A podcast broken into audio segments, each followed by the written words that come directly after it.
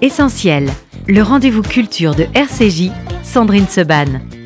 Une émission proposée avec la Fondation du judaïsme français. 01 53 59 47 47. Merci d'être euh, avec nous sur RCJ et pour démarrer ce joli mois de mai, un roman coup de cœur, un roman euh, que j'ai plus qu'aimé, un roman qui va vous plonger au cœur euh, d'un pays, au cœur d'une histoire, au cœur d'une géographie, au cœur d'une gastronomie et aussi on aura peut-être l'occasion d'en parler. Caroline Bongrand, bonjour. Bonjour. Merci beaucoup d'être avec nous. On va donc parler de votre dernier roman, Les Présences, qui vient de paraître aux éditions de Noël. Vous êtes romancière, Caroline. C'est votre 13e roman, 13e, 14e oui, 13e, 14e, j'arrête de compter. Quand on aime. voilà. euh, vous avez écrit sur de nombreux sujets, et notamment aussi sur votre parcours personnel. C'était votre livre Ce que nous sommes. On y reviendra oui. euh, probablement tout à l'heure. Vous avez été rédactrice en chef de l'officiel de la mode, et vous avez écrit, je crois aussi, pour des livres sur des grandes marques de mode. C'était Hermès ou c'était Vuitton que Non, je ne me Dior, trompe Dior. pas. Dior. Vous avez écrit Dior. Dior. Dior. Dior, encore. euh, encore mieux, si je puis me permettre. Et si Sydney est à l'écoute, on l'embrasse. Euh, Caroline Bongrand, euh, d'abord, l'émission s'appelle euh, Essentiel. On l'a rebaptisée ainsi après le Covid. Et donc, je pose toujours comme première question à mes invités qu'est-ce qui est essentiel pour vous dans la vie? Et je précise toujours que la réponse peut être totalement sérieuse comme plus légère. Donc, le chocolat ou les pâtisseries grecques sont admises. Le regard. Regardez l'autre. Ah, ça, j'avais jamais eu comme réponse. Pourquoi? Le regard, c'est la, c'est la clé de tout. Quand on voit, quand on regarde les yeux de quelqu'un, on voit qui est la personne. Vraiment, euh, les gens ont tendance à baisser les yeux sur leur téléphone et à ne plus se regarder. Le regard est la, la clé de la rencontre. La rencontre, quelle qu'elle soit, euh, amicale, amoureuse, euh, humaine. Euh, et ce qu'il y a de plus beau et de plus passionnant dans la vie, l'autre, l'autre. Soi-même, on est, on est peu. Donc c'est très on- important. On commence à faire le tour au bout d'un moment. hein, de. On fait le tour, exactement, et je pense que la rencontre, c'est une chose. euh, enfin, c'est la beauté de la vie, et, euh, et cette rencontre passe, passe nécessairement par le regard. Et le regard aussi, c'est l'attention portée à l'autre, Mhm. et ça lui permet aussi d'exister, et chacun se doit d'avoir cette générosité-là. Euh, comme la reconnaissance quand un enfant naît. Euh, Oui. Regarder l'autre, c'est le reconnaître, c'est reconnaître son existence, c'est reconnaître sa différence. Et je pense que c'est au fondement, de- d'ailleurs, probablement du judaïsme. Oui. Et c'est au fondement de, de- de ce qui fait l'humanité, je crois. Ça vous ressemble bien, cette réponse du regard, Caroline Bongrand, parce que finalement, dans le livre, il est beaucoup question de, euh, de regards, de regards qui vont euh, dire des choses, d'autant plus que l'un des héros de votre livre euh, eh bien, ne parle pas. Euh, en tout cas, pas au début. Est-ce qu'il parlera dans le courant du livre Vous le saurez en lisant le livre. On va essayer de, parler de votre livre sans euh, tout dévoiler, Caroline, parce qu'il y a beaucoup de, il y a beaucoup de rebondissements, il y a beaucoup de euh, non-dits, il y a beaucoup de découvertes aussi. Et euh, le livre démarre, alors le livre est sur deux périodes, même si une des périodes est évidemment beaucoup plus euh, présente dans, le livre, mais euh, le livre démarre d'abord euh, pendant la guerre. Euh, on est en Grèce. Comment vous est venue euh, cette idée de raconter euh, cette communauté juive de Grèce, plutôt de Thessalonique, et une période particulière comme ça de leur histoire Alors, je vais vous dire, moi j'ai le, le sens de la justice un peu chevillé au corps. En 2004, j'ai publié un livre que sur lequel j'ai travaillé pendant trois ans qui s'appelait L'enfant du Bosphore, parce que j'avais découvert que finalement assez peu de gens s'intéressaient aux judéo-espagnols, à cette communauté judéo-espagnole meurtrie. Je découvrais que les séfarades n'étaient pas seulement l'Afrique du Nord, mais étaient aussi ces juifs d'Orient, de l'Empire ottoman, de l'ex-Empire ottoman. Et que, en gros, ça intéressait assez peu de gens. J'ai pris des cours de judéo-espagnol à l'époque, euh, rue de la Roquette, avec Marie-Christine Varol.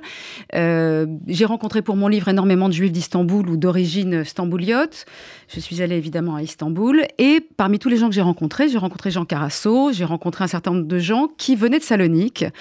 Et depuis 20 ans, je m'intéresse à Salonique, j'allais dire de loin. Et j'ai constaté que dans ma bibliothèque, avant d'écrire ce roman Les Présences, que j'avais quand même à peu près 25 bouquins sur Salonique. Donc j'ai un rayon de bibliothèque. Donc Salonique m'a toujours euh, euh, euh, peiné.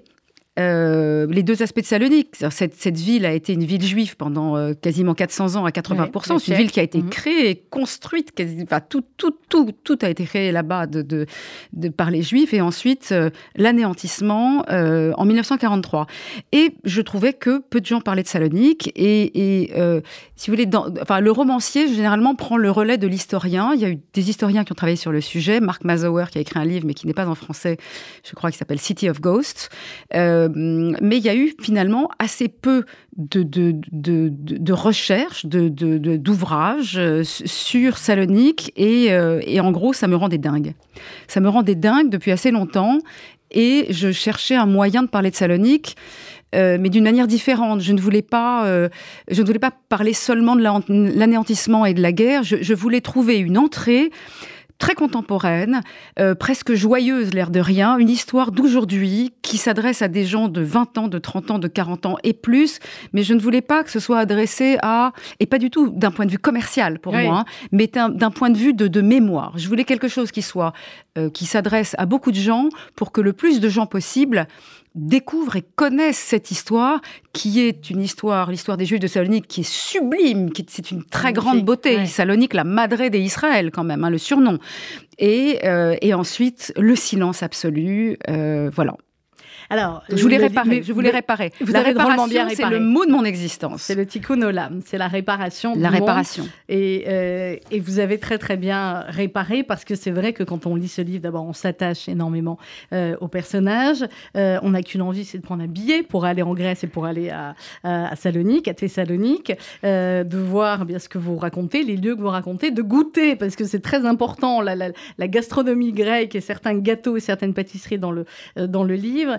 Euh, et, ça démarre effectivement avec, euh, avec cette petite fille, euh, Seva. Qui est Seva? J'ai des amis qui ont le livre et qui m'ont dit Seva ressemble étrangement à Myriam Monsonego. Je ne m'en suis, suis, absolument pas rendu compte en écrivant le livre, et c'est quelque chose euh, soudain oui. qu'on m'a dit après. Et, voilà. Bon, qui est cette petite Seva Seva est une petite fille euh, juive de Salonique, judéo-espagnole, parce qu'il y avait aussi des judéo-italiens à Salonique.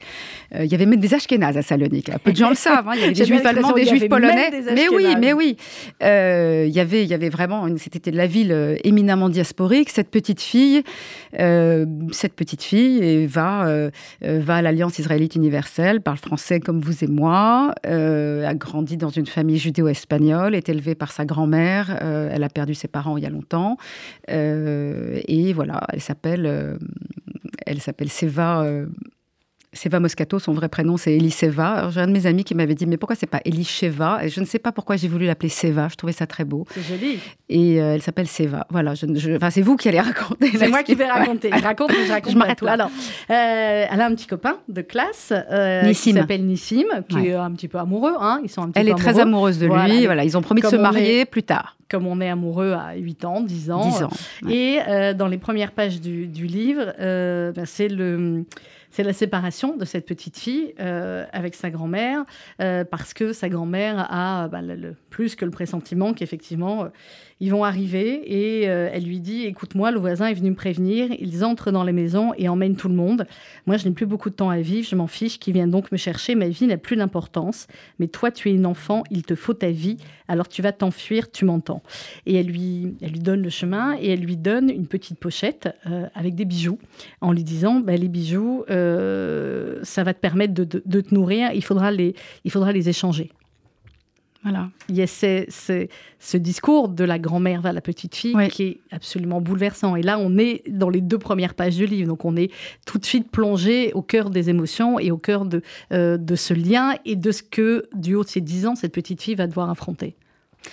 C'est le cœur de l'histoire juive à travers les siècles, c'est-à-dire euh, on va coudre un petit bijou dans l'ourlet d'un manteau ou d'une veste. Euh, et oui, la grand-mère lui explique qu'avec ces quelques bagues, il n'y a pas beaucoup de choses, mais le peu qu'il y a, euh, ça lui servira à acheter quelque chose à manger, à acheter sa survie. Et enfin, je pense que ça résonne, quel que soit le, quelle que soit l'origine. Ce lien entre cette, cette grand-mère et cette petite fille, évidemment, euh, est fort. Et euh, les, les nazis occupent la ville depuis 1941. En 42, il s'est passé des choses qu'on qualifierait d'assez fâcheuses. Et en 43, effectivement, ce sont les rafles. Et, et, les, 18, alors, j'ai pas réussi à comprendre, c'est 18 ou 19 convois, peu importe. En tout cas, c'est déjà trop. Euh, et, tous, les, tous les juifs de Salonique sont pris, en, on va dire, en, en deux mois ou deux mois et demi, et euh, il y aura 950 survivants. Et cette euh, grand-mère donc va lui dire de partir et la petite Seva euh, va partir, mais euh, elle veut pas partir toute seule, elle veut pas laisser Nissim aux mains des aux mains des Allemands, donc elle va désobéir à sa grand-mère. Qui lui disait de partir dans les champs et de, prendre les chemins des champs, de sortir de mmh. la ville. Et, effectivement, la, petite fille se dit non. Et Nissim, il fait quoi? Est-ce que Nissim lui aussi, on lui a donné des bijoux dans, dans une petite pochette? Est-ce que lui aussi, il va aller vers la campagne Donc elle veut vérifier parce que C'est son inséparable copain. Mhm. Euh, et elle ne peut pas envisager de partir sans lui. Il y a beaucoup d'amour. Il y a beaucoup d'amour et, et, elle a 10 ans. Euh, est-ce qu'on peut dire, Caroline Bongrand, que tout ne va pas se passer comme prévu? On est dans les 15-20 premières pages du livre, donc on peut le dire. Euh, oui, on, peut le dire. Oui, c'est. Euh, enfin, j'ai un de mes amis qui pourtant est ashkénaze et qui m'a dit qu'il a dû arrêter la lecture du livre à la fin, de ce, à la fin du deuxième chapitre, juste pour respirer, qu'il a attendu une semaine et qu'ensuite mm. il a repris, tellement ça avait été difficile pour lui. Euh, oui, c'est difficile. Et en même temps, l'amour de la grand-mère est chantant et vibrant. Et puis, il y a la suite et, et finalement, la vie va gagner étrangement. Voilà, c'est la suite du livre, c'est ça. C'est la vie en tout cas. Voilà. Va avoir un geste euh, héroïque que vous euh, verrez en lisant, euh, Séva est héroïque. le livre. héroïque, pour, héroïque pour tout le monde, mais héroïque encore plus quand on a. Héroïque pour son peuple. Héroïque, pour, son, peuple. Bien sûr. Héroïque pour l'âme juive. Héroïque pour une petite fille qui tient tête. Voilà, qui tient tête. Alors, au bout de quelques pages, on va laisser euh, Seva, Elisheva Moscato, et euh, on va découvrir euh, Valentine et Milo. Alors, qui sont-ils, Valentine et Milo? Valentine est une jeune femme de 34 ans qui vit porte de Champéret, qui euh, est graphiste freelance, euh, qui a un enfant muet de naissance mais étrangement pas sourd. Mhm. C'est extrêmement rare, enfin ça, ça n'existe pas. C'est un, c'est un mystère euh, qui, est, qui est divorcée de son mari depuis que l'enfant a à peu près deux ans et demi parce que l'ex-mari ne supportait pas que l'enfant ne parle pas et donc elle a fini par le, mettre à la porte. Comme souvent malheureusement, les, voilà, on parle beaucoup ici des, familles avec des enfants porteurs de, de handicap et très souvent, malheureusement, la, cellule familiale explose parce que c'est très, très compliqué à, gérer. Certains le gèrent, certains parents arrivent à le gérer mieux que, mieux que d'autres. Ou alors, de toute façon, euh, voilà, il n'y a pas le choix.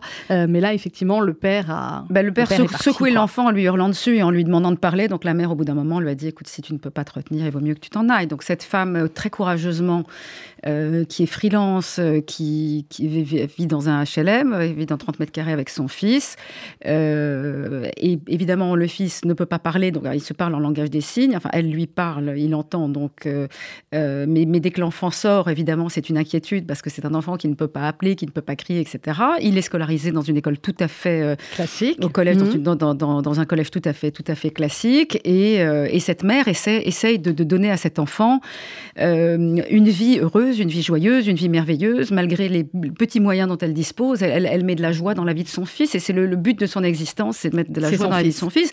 Et elle, euh, prend sur elle. Enfin, elle s'est complètement effacée finalement. Euh, c'est pas du tout un sacrifice, c'est que elle, elle, travaille, elle s'occupe de son enfant et, euh, elle a des parents pas, pas forcément très sympathiques et, finalement, euh, et puis elle, essaie de rencontrer quelqu'un.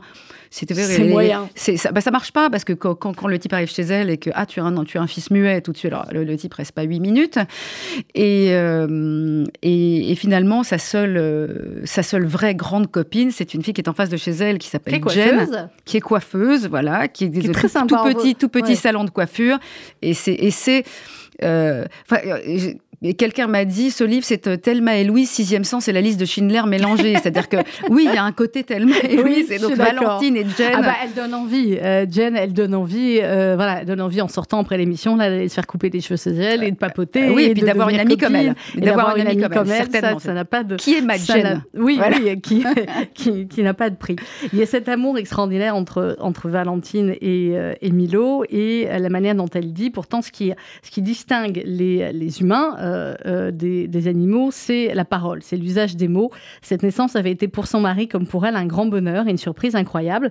Non pas parce que c'était un garçon, avec une fille, le ravissement aurait été le même, mais parce qu'ils avaient fabriqué un petit être. Tout le monde sait comment naissent les enfants, seulement quand il s'agit du sien, et que c'est le premier, on dirait que c'est le premier enfant de l'humanité, tant il est difficile de croire que nous, pauvres humains, avec nos failles, nos fragilités, nos lâchetés, nos imperfections et nos limites, pouvons donner naissance à un monde infini et si abîmés que nous sommes soyons à la pureté du cœur la plus absolue. Cette phrase, elle est, tout est magnifique dans le livre, Caroline Bongrand, mais cette phrase, la pureté du cœur la plus absolue, c'est l'amour absolu d'une mère ou d'un grand-père ou d'une grand-mère, comme au début du livre pour son enfant. Et cet amour absolu que Valentine a pour Milo, c'est ce qui va porter aussi finalement tout le livre et c'est ce qui va lui permettre euh, de se battre euh, dans plein de, sur plein de domaines finalement pour son fils. Y compris celui de la mémoire. Mais oui. Alors cette mémoire, justement, euh, comment est-ce qu'on peut expliquer, Caroline, comment les deux histoires vont être liées? Parce qu'évidemment, elles sont liées. Alors, je déflore un petit peu le livre. Euh, un jour, Milo, alors que sa mère revient avec une pile de linge pour le repasser devant la télévision. La mère écoute souvent la télévision parce que comme son fils ne parle pas et qu'elle ne va pas parler toute seule, la maison est très silencieuse. Donc de temps en temps, elle, met les informations mhm. le soir juste pour avoir un peu, de, un peu de, bruit dans la maison. Et alors qu'elle s'apprête à repasser devant la télévision, elle est dans son petit couloir et elle entend un enfant parler. Et elle se précipite, c'est une voix d'enfant qu'elle a entendue, et elle voit son fils qui n'a jamais émis un son de, depuis 11 ans, depuis qu'il est né, euh, qui est collé à la télévision et qui parle, et cela ressemble à des supplications, à des... c'est une plainte. Il parle des mots, des phrases dans une langue qu'elle ne comprend pas. Il est, il est, complètement en vrac, c'est pas en transe, il est en vrac, il pleure, il sanglote, elle est tétanisée, elle ne sait pas hein. quoi faire. Et qu'est-ce que c'est que cette langue qu'elle ne comprend pas du tout? Cette langue, elle le découvrira plus tard parce qu'il va y avoir une deuxième occurrence. Évidemment, après Milo ne se souvient de rien, il y aura une mhm. deuxième occurrence. Comme était en transe. Et cette langue, c'est le ladino ou judéo-espagnol, judéo-espagnol ou judio-judesmo. voilà. Et elle va découvrir tout ça et, et décider d'aller voir ce dont il, euh, voilà, on va laisser le suspense là. On va marquer une petite pause musicale. On va se retrouver toujours avec vous, Caroline Bongrand, pour parler de votre livre. Les présents, c'est aux éditions de Noël. C'est vous qui avez choisi la pause musicale. Donc je vais. C'est moi qui ai choisi. absolument, absolument. Et si c'est Adio Querida, je mets au défi les auditeurs de ne pas pleurer. Eh bien, on va, on va essayer. C'est sublime. mais c'est sublime. sublime. Lévy, Et je peux juste dire une petite chose. Cette chanson Adio Querida, qui était la chanson que les, les Saloniciens adoraient chanter tout le temps, au moment où certains étaient sur le point de monter dans les trains, alors est-ce que c'était en avril, euh, en mars ou, ou plus tard, euh, dans la vieille gare de Salonique pour aller vers Auschwitz, au moment de monter dans le train, il y a des gens qui ont commencé à chanter cette chanson Adio querida, qui veut dire Adieu ma chérie, tu m'as détruite. Euh, et c'est une voilà Adieu chérie, et c'est ce que chantait donc, avant la guerre, ils adoraient tous cette chanson, les, Saloniciens, et au moment de monter dans les trains, dans les wagons, ils chantaient ils ont tous commencé à chanter Adio querida de plus en plus fort. Et cela, je l'ai vu dans, un témoignage. Et donc, cette chanson est ultra puissante et super belle. On l'écoute tout de suite sur RCJ. Yasmine Lévy, on se retrouve juste après avec mon invité ce matin, Caroline Bongrand. Adio, adio, querida, no quiero la vida, me la amargaste tú. Adio, adio, querida. No quiero la vida, me la amargaste tú.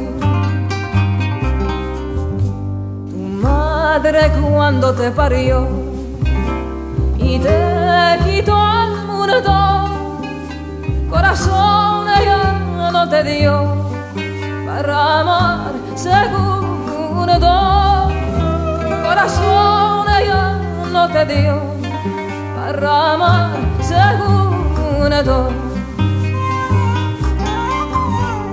Adiós, adiós, querida, no quiero la vida, me la amargaste tú. Adiós, adiós, querida, no quiero la vida me la amargaste tú.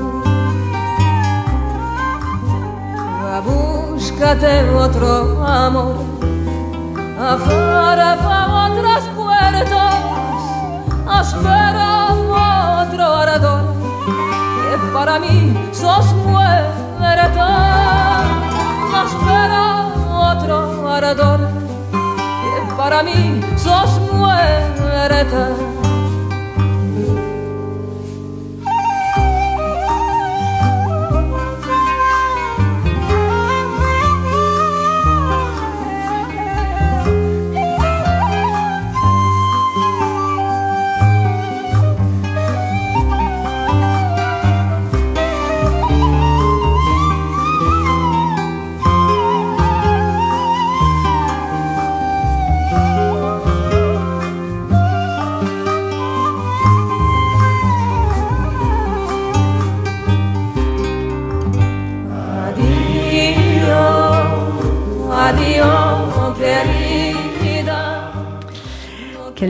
Chanson Adio Querida, c'est Yasmine Lévy et on parle ce matin avec Caroline Bongrand qui a choisi cette chanson euh, de son roman Les Présences aux éditions de Noël. Euh, alors, euh, on l'a dit juste avant la, la pause, Caroline Bongrand, Milo, donc ce petit garçon qui ne parle pas, va avoir des mots comme ça qui vont sortir en, judéo-espagnol. Et euh, bah, sa mère va décider de partir finalement. Euh, elle voit que l'enfant réagit à des images de, de Grèce, à des images de Salonique plus précisément. Euh, donc elle se dit, dans une idée complètement dingue, bah, je vais y aller. du coup, elle emmène son ami là-bas, elle part avec le petit, elle va faire une rencontre dans le, dans le train, parce qu'elle va partir en train pour que ça soit un vrai voyage et non pas arriver juste comme ça en avion. Bon, puis ça doit coûter moins cher aussi, il n'y a pas beaucoup de moyens. Et euh, ils vont arriver comme ça euh, sur place et va y avoir un, vrai lien, un vrai. On a l'impression qu'ils arrivent chez eux en fin de compte. Quand ils arrivent là-bas, la manière dont vous racontez, euh, quand ils arrivent à, Salonique, la manière, les rencontres qu'ils vont faire aussi là-bas, la manière dont ils vont avoir de, s'attacher au lieu, à la gastronomie, à plein de choses, on a l'impression qu'ils arrivent dans un endroit qui les attendait finalement. Absolument. Alors il y a une histoire de juste juste avant de partir, euh, Valentine a appelé son père et lui a demandé parce qu'elle a un souvenir d'une vague histoire grecque dans la famille et son père lui dit absolument pas aucune histoire. Euh, l'arrière-grand-père breton, mais effectivement qui avait été en poste à Salonique euh, dans les années 20.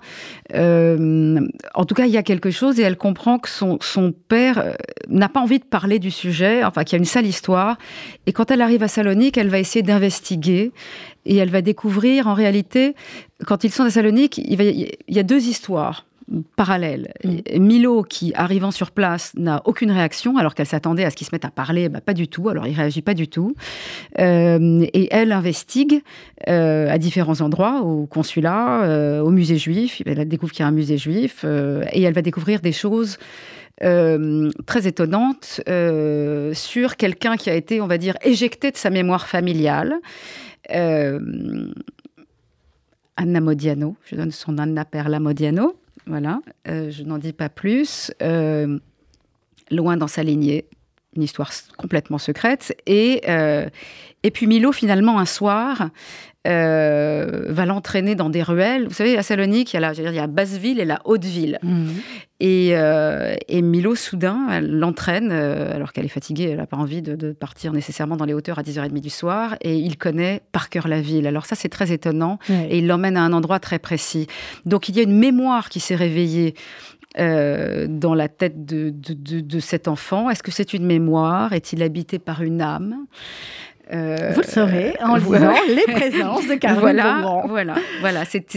C'est une histoire. Enfin, moi, je, je, suis absolument certaine que les, les, que les âmes sont autour de nous. Euh, je pense d'ailleurs que c'est la, la, seule, la, seule manière d'accepter euh, tout ce qui s'est passé. Mm. Euh, et moi, j'en ai eu quelques manifestations d'ailleurs, et notamment en écrivant ce livre, euh, qui, je pense, est relativement habité par, par, les présences. voilà, c'est pour ça que le livre s'appelle les, présences. Exactement, les présences. Voilà, les, personnages, en tout cas, sont extrêmement présents quand vous les lisez, et, vous avez beaucoup de mal à, vous en séparer. J'ouvre une parenthèse, Caroline Bongrand, que vous me l'avez dit hors antenne, à propos de votre précédent livre, Ce que nous sommes, où vous racontiez euh, le, parcours finalement de euh, vos familles et comment vous avez découvert votre, euh, votre judaïsme. là, Valentine va se rendre compte que Milo effectivement a des, connaissances ou une mémoire qu'elle n'imaginait pas. Vous, comment ça s'est passé? Euh, écoutez, à 7 ans, moi j'ai toujours écrit, à 7 ans, j'ai écrit, l'histoire d'une tomate sous l'occupation allemande qui est cachée dans un pot et sans rien savoir en m'appelant Bongrand et en pensant que nous étions protestants. Donc je pense qu'il y a quelque chose qui m'habitait et quand, j'étais petite et qu'on me disait Bongrand au tableau, je me disais Bongrand, c'est pas mon nom. J'ai toujours été persuadée de ça, que c'était pas possible, que je ne pouvais pas être que que euh, parisienne, française, etc. Et j'ai mis mon investigation euh, a mis à peu près 40 ans. Ouais. Donc c'était long, beaucoup beaucoup de silence. C'était euh, les présences, c'est un livre sur le silence et les présences. Oui. Et finalement ma vie, c'est aussi une histoire de silence et de. Mais j'ai tout obtenu. Donc alors finalement, je suis euh, euh, italo, euh, gréco-turc, tuniso. Prague, allemande, Lorraine, alsacienne. J'ai le mal. panorama complet, donc euh, je suis Farad d'Orient euh, et de et d'Italie- enfin et de- d'Europe du Sud et et donc, mais tout a été très, très. Je, je- je viens de deux familles assimilées. C'est très rare les familles séfa- séfarades assimilées. Et je Mm, viens d'un que- côté d'une d'une famille séfarade complètement assimilée depuis les années 30.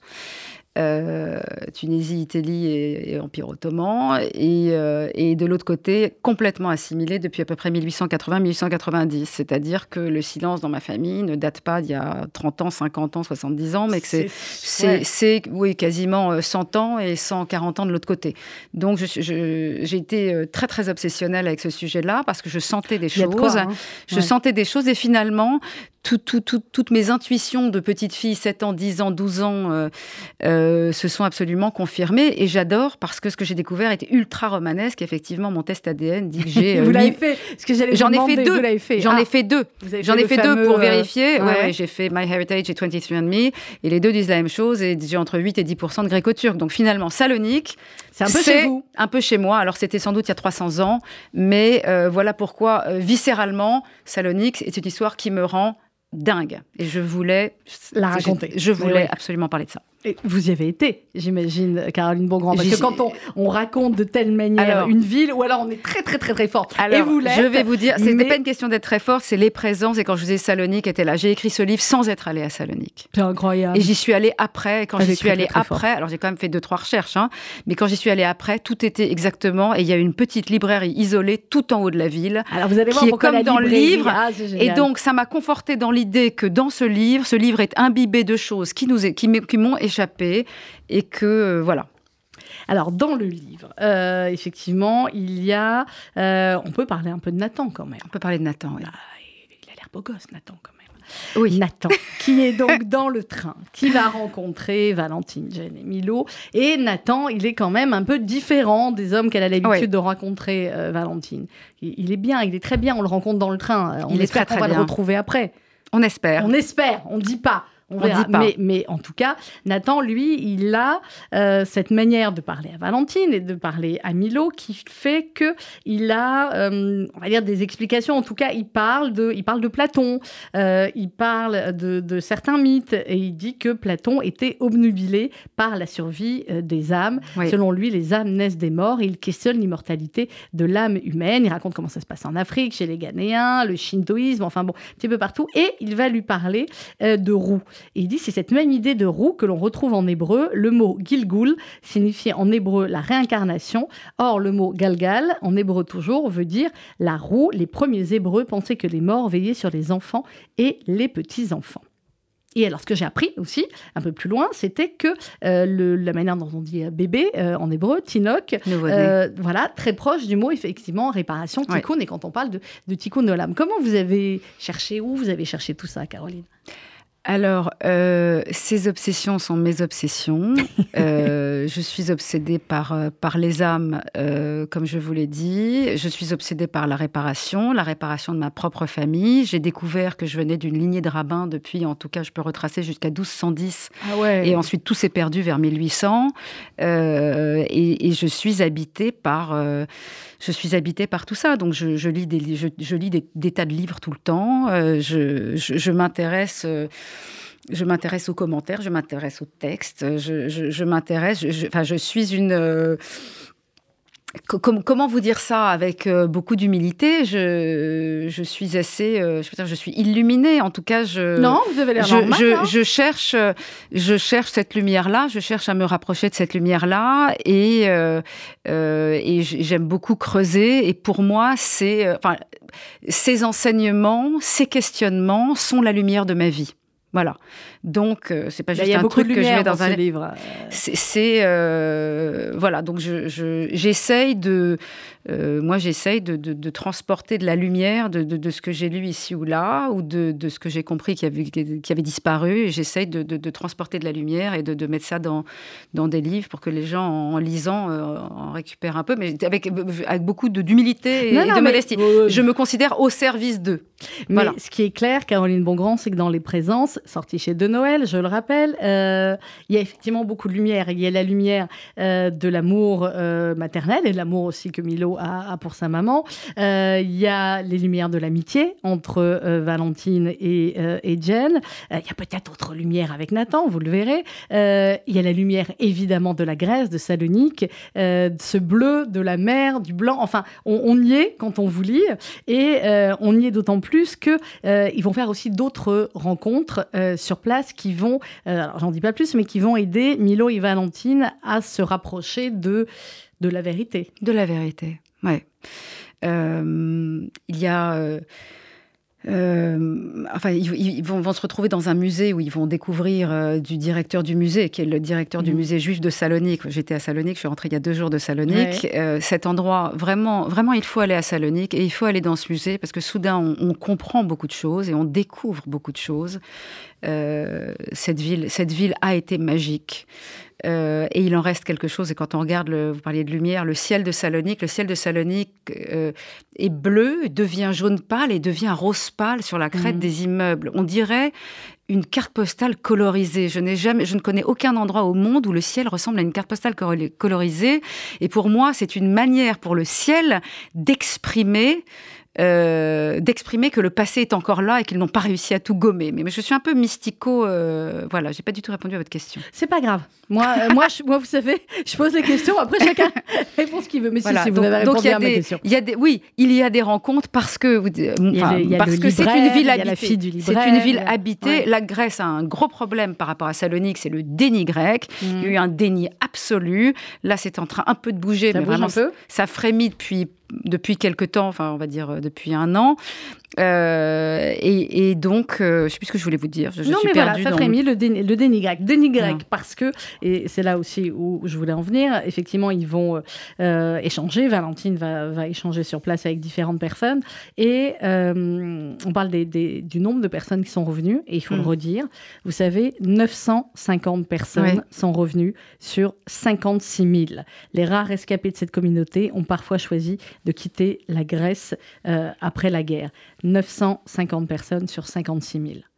C'est une communauté entière qui a été dévastée. Oui, et pas seulement une communauté, c'est-à-dire que c'est une communauté avec une culture, avec, du, avec une langue, parce qu'il y a des régionalismes dans le ladino, donc le, le ladino de Salonique était Oui, particulier. que- Et par ailleurs, et ce que dit, j'ai un personnage qui s'appelle Seva, qui n'est pas la petite fille, mais qui est un autre personnage qui s'appelle Seva et qui s'appelle comme ça euh, à, bah, à cause de, de, de- en hommage à cette petite fille, et qui à un moment, effectivement, dans le livre, il y a une tirade de quatre ou cinq pages qui est assez violente. Euh, je l'assume totalement, totalement. Euh, on m'a demandé euh, si j'étais sûre de vouloir la laisser. J'ai écrit ce livre pour cette tirade.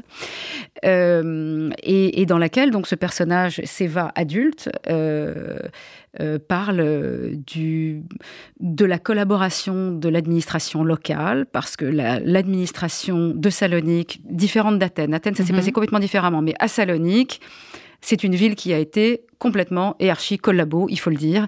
Euh, donc euh, voilà, il y a quatre pages très très énervées dans le Oui. livre. C'est Je, je- vous avais raison. Euh, et à un moment donné, effectivement, ce qui, ce qui ressort, c'est aussi cette, cette force des Juifs de Salonique, et même jusqu'au bout.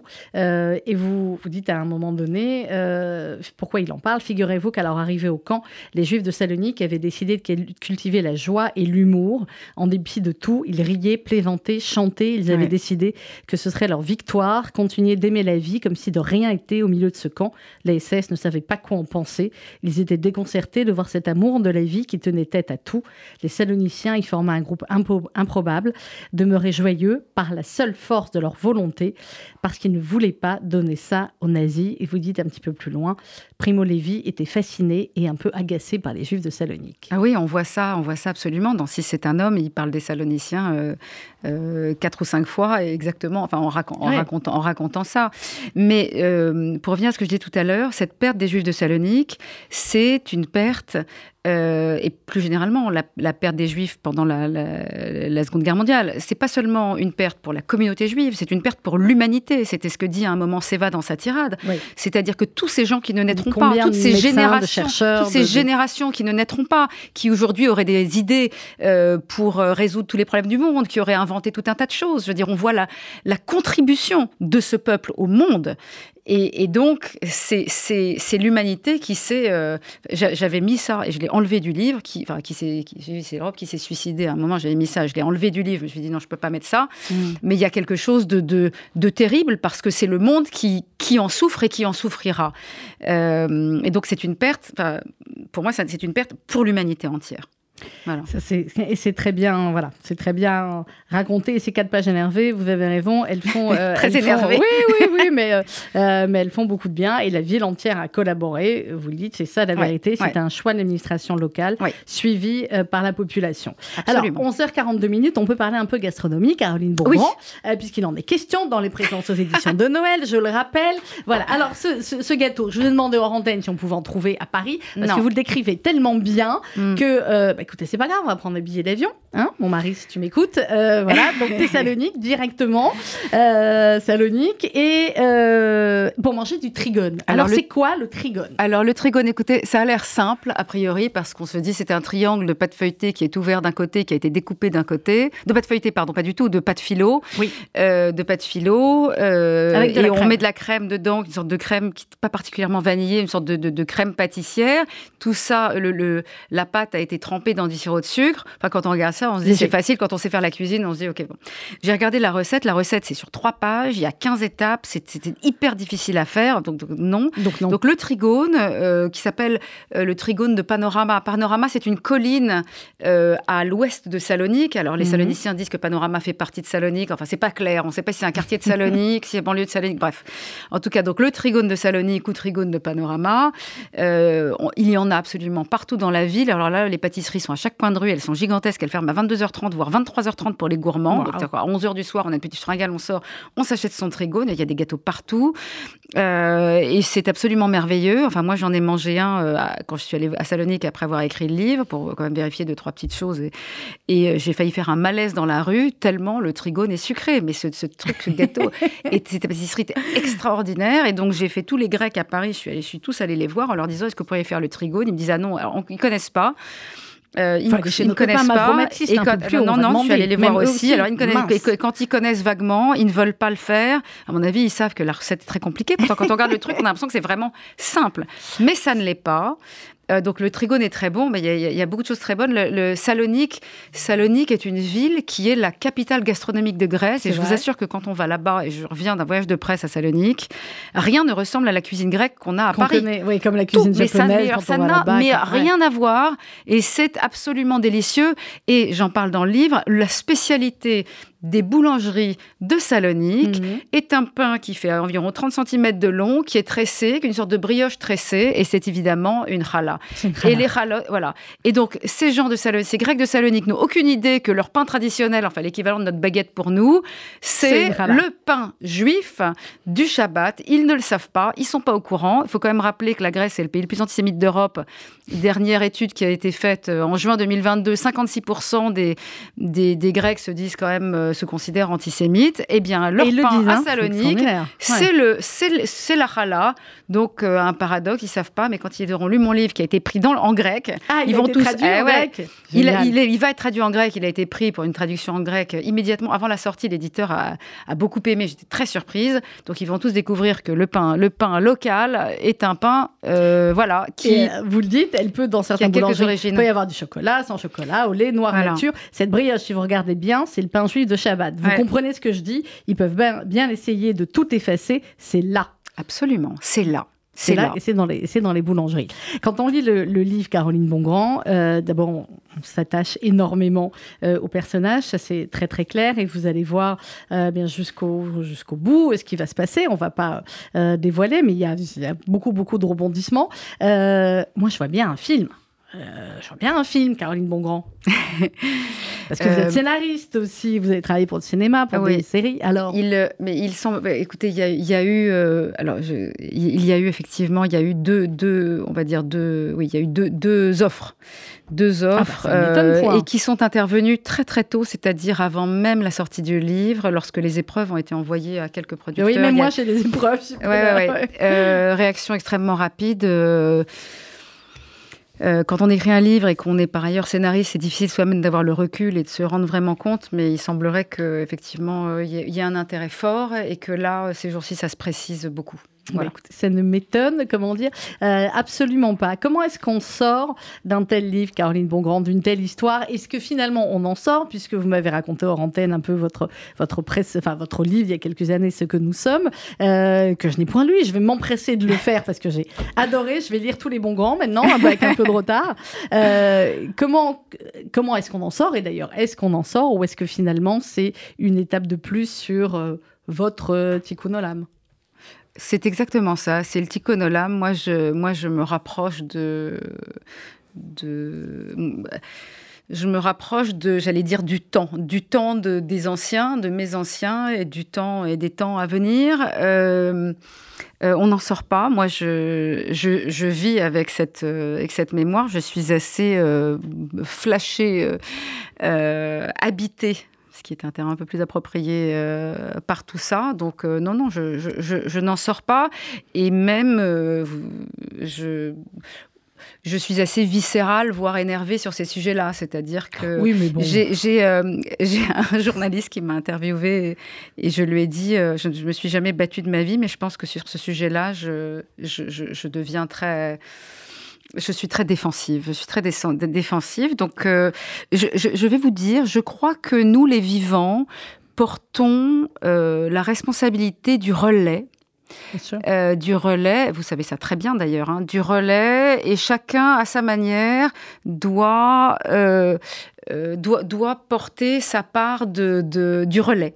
Voilà, et moi je ne vis pas cette responsabilité comme quelque chose de lourd euh, ou d'oppressant, pas du tout, mais comme un, un relais de, de lumière, c'est-à-dire que ces sourires d'enfants, ces rires, ces chansons, il faut les emmener euh, dans l'avenir, alors euh, par un livre, par un film, par, euh, Par la tous ceux, de ceux tous qui ceux qui restent. peuvent, exactement. Mm. Voilà, voilà. c'est quelque chose de, c'est un héritage euh, qui doit se transformer euh, en joie et en musique, et en littérature, et en chant, et en danse. euh, voilà, il faut, il, faut, il faut transformer ça. Et moi, je suis une des très, très, très, très, très nombreuses personnes euh, qui, qui, qui participent, dont vous, euh, qui participent à ça. Euh, voilà, donc, donc c'est- avec moi. Et vous avez entièrement raison. Et on a réalisé il y a, il y a trois semaines, une semaine entière sur cette antenne consacrée au 80e anniversaire du ghetto de Varsovie, euh, avec Rudy Saada qui était euh, sur place en Pologne, avec, et je sais que le, le symbole va vous plaire parce qu'il y a beaucoup de symboles là, avec le journal qui a été réalisé, donc le journal de RCJ, la radio juive, qui a été réalisé eh bien, l'emplacement même de l'ancien ghetto. Et effectivement, lancer le direct d'Israël et lancer le direct de la Bah radio juive depuis cet endroit-là, ça voulait dire clairement ce que ça voulait dire, même vis-à-vis des Polonais qui regardaient sur place au milieu des commémorations notre journaliste lancer, euh, voilà. Donc Mm. c'est toutes ces transmissions-là, qui effectivement sont essentielles. Et faire gagner la joie. Et faire gagner, faire gagner la, joie. Et c'est ce que, ce que vous dites quand nous avions ici deux rescapés du ghetto de Varsovie, qui ont raconté leur histoire, l'histoire de leurs parents. Elles étaient très émues après en, nous disant, vous, on a fait, on a pu faire revivre nos parents. Et c'est cela aussi que vous faites dans le, dans le livre, qui est absolument pas un livre triste, qui est un livre plein de lumière, on l'a dit, et avec plein de, ce que je voulais. de joie. Qui termine bien. De joie de l'enfance et qui se termine effectivement très très bien. Euh, euh, c'est les faire revivre et raconter finalement qui ils étaient. Oui. C'est ce que vous allez continuer à faire, Caroline Beaugrand, dans un prochain livre qui est peut-être pas encore écrit, qui est en pensée, qui en est où? Bah, c'est toujours, euh, oui, oui. Alors non, non, qui est, pas encore écrit. Effectivement, j'en ai un. j'en ai un. Il y aura sans doute, sans doute un zeste de Salonique dedans. j'en ai un, j'en ai un en tête qui est, qui est toujours, enfin, qui sont toujours mes, mes sujets de, de, de, la mémoire, de l'absence, mais, mais vers la joie. Et, des, présences, l'absence et des présences. Et, de, et des présences, exactement. C'est les présences qui répondent à l'absence. C'est, voilà, c'est ça. Caroline Bongrand, merci beaucoup euh, d'être venue nous voir ce matin. les présences, c'est aux éditions de Noël.